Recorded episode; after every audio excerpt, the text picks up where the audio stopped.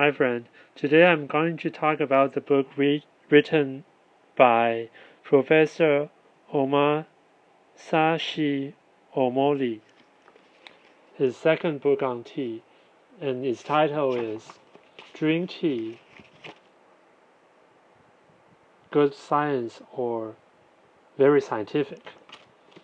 Okay, the last chapter is about uh, what he thinks of the future of tea, or we can say uh, green tea because that's the most popular one in Japan. Anyway, uh, things about this chapter, I have strong feelings too, but I'm afraid that uh, for people in the Western world, probably you cannot, you won't quite understand why we were, we are talking about this. Supposedly, if you didn't start from drinking whole leaf tea, instead you started from drinking tea bag and bottle tea, then you turn to drinking whole leaf tea. Uh, everything seems so so natural to you, and you're very happy with it. But the other way around for us, people in Taiwan and Japan, is totally different. In the old days, we only use pot to drink tea, but it's just too inconvenient. And so the population decreased and shrinked, shrink, shrunk, shrunk, shrunk drastically.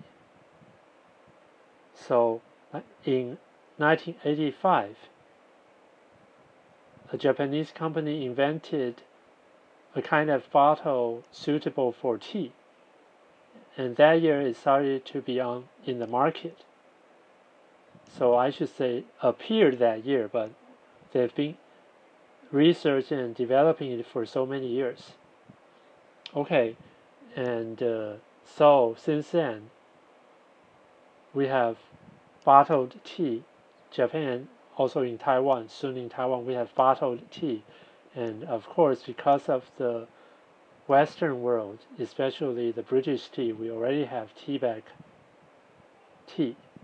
But uh, even though now it's more convenient, but the weird thing is that uh, tea production in Japan also decreased. They said that before they also they almost always have uh, 100,000 tons a year, but starting from 2015, they only have 80,000 tons while in Taiwan, our situation is even more serious. Uh, like I mentioned before many times. Uh, probably since the 60s or 70s, we already have less than 20,000 tons, and Nowadays, we have even fewer than 20,000 tons, probably only 15,000 tons, something like that. Well, the problem here, well, uh, uh, habit and convenience and uh, another thing even this Japanese professor said is probably something to do with marketing that we lack uh, the kind of content to attract ordinary customers, consumers to give it a try and to purchase. well, let me focus mainly on Taiwan, where the situation here is very serious. Well, and our problem is that uh, our tea farmers know the situations, so actually many of them are turning to become suppliers for the uh, bubble tea companies or bubble tea shops, the chain stores or independent stores, and uh, the bottled tea companies. Well, I'm sure you can tell that for those kind of corporate buyers,